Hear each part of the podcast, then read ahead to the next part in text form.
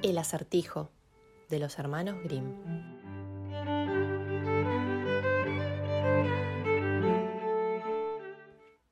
Érase una vez el hijo de un rey, a quien entraron deseos de recorrer el mundo, y se partió sin más compañía que la de un fiel criado. Llegó un día a un extenso bosque y al anochecer, no encontrando ningún albergue, no sabía dónde pasar la noche. Vio entonces a una muchacha que se dirigía a una casita y al acercarse se dio cuenta de que era joven y hermosa. Dirigióse a ella y le dijo, Mi buena niña, ¿no nos acogerías por una noche en la casita a mí y al criado? De buen agrado lo haría, respondió la muchacha con voz triste. pero no os lo aconsejo. Mejor es que os busquéis otro alojamiento. ¿Por qué? preguntó el príncipe. Mi madrastra tiene malas tretas y odia a los forasteros. contestó la niña suspirando. Bien se dio cuenta el príncipe de que aquella era la casa de una bruja, pero como no era posible seguir andando en la noche cerrada y por otra parte no era miedoso, entró. La vieja, que estaba sentada en un sillón junto al fuego, miró a los viajeros con sus ojos rojizos. Buenas noches. Dijo con voz gangosa que quería ser amable. Sentaos a descansar. y sopló los carbones en los que se cocía algo en un puchero.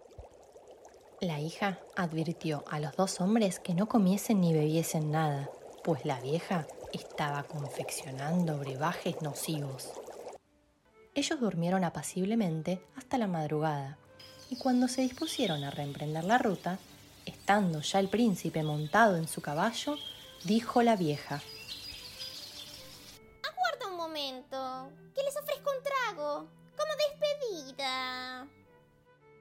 Mientras entraba a buscar la bebida, el príncipe se alejó a toda prisa y cuando volvió a salir la bruja con la bebida, solo halló al criado, que se había entretenido arreglando la silla. Lleva esto a tu señor. Le dijo, pero en ese mismo momento se rompió la vasija y el veneno salpicó al caballo. Tan virulento era que el animal se desplomó muerto, como herido por un rayo. El criado echó a correr para dar cuenta a su amo de lo sucedido, pero no queriendo perder la silla, volvió a buscarla. Al llegar junto al cadáver del caballo, encontró que un cuervo lo estaba devorando. ¿Quién sabe si hoy cazaré algo mejor? se dijo el criado. Mató pues al cuervo y se lo metió en el zurrón. Durante toda la jornada estuvieron errando por el bosque sin encontrar la salida. Al anochecer dieron con una hospedería y entraron en ella.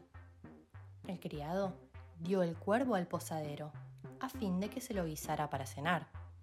Pero resultó que había ido a parar a una guarida de ladrones y ya entrada la noche, presentáronse doce bandidos que concibieron el propósito de asesinar y robar a los forasteros. Sin embargo, antes de llevarlo a la práctica, se sentaron a la mesa junto con el posadero y la bruja y se comieron una sopa hecha con la carne del cuervo. Pero apenas hubieron tomado un par de cucharadas, cayeron todos muertos pues el cuervo estaba contaminado con el veneno del caballo.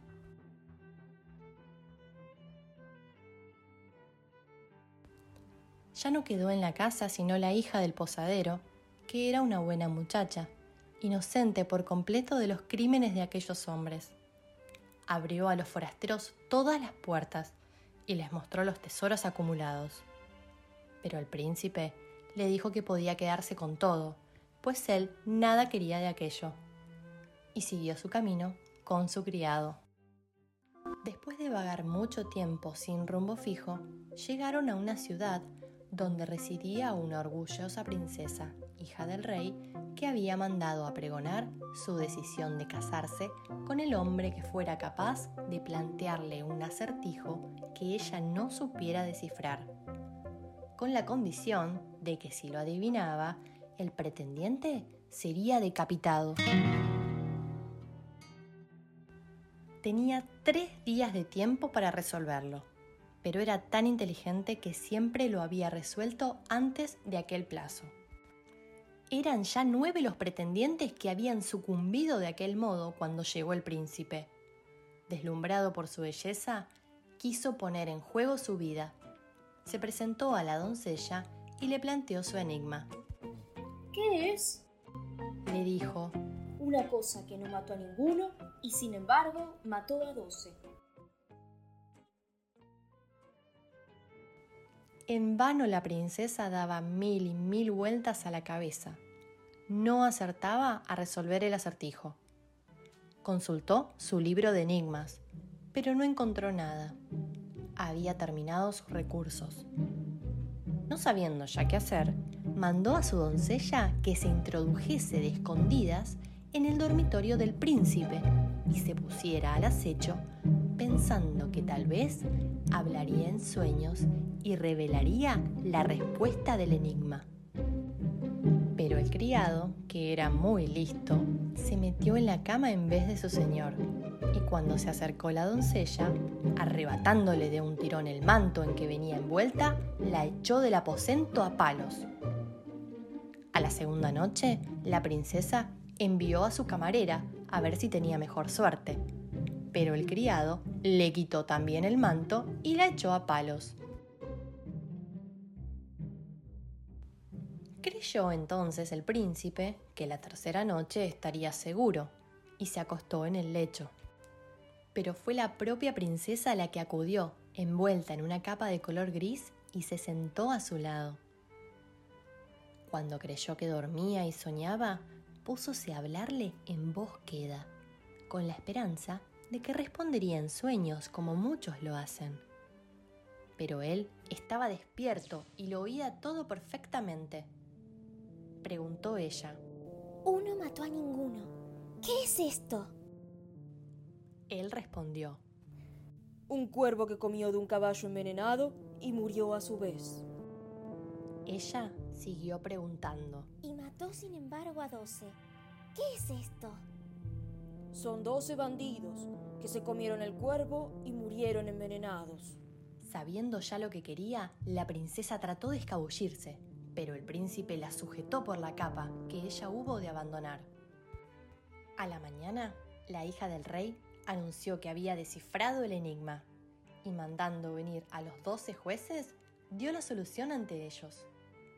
Pero el joven solicitó ser escuchado y dijo, durante la noche, la princesa se deslizó hasta mi lecho y me lo preguntó. Sin esto, nunca habría acertado. Dijeron los jueces. Danos una prueba. Entonces el criado entró con los tres mantos, y cuando los jueces vieron el gris que solía llevar la princesa, fallaron la sentencia siguiente. Que este manto se borde en oro y plata pues será el de vuestra boda.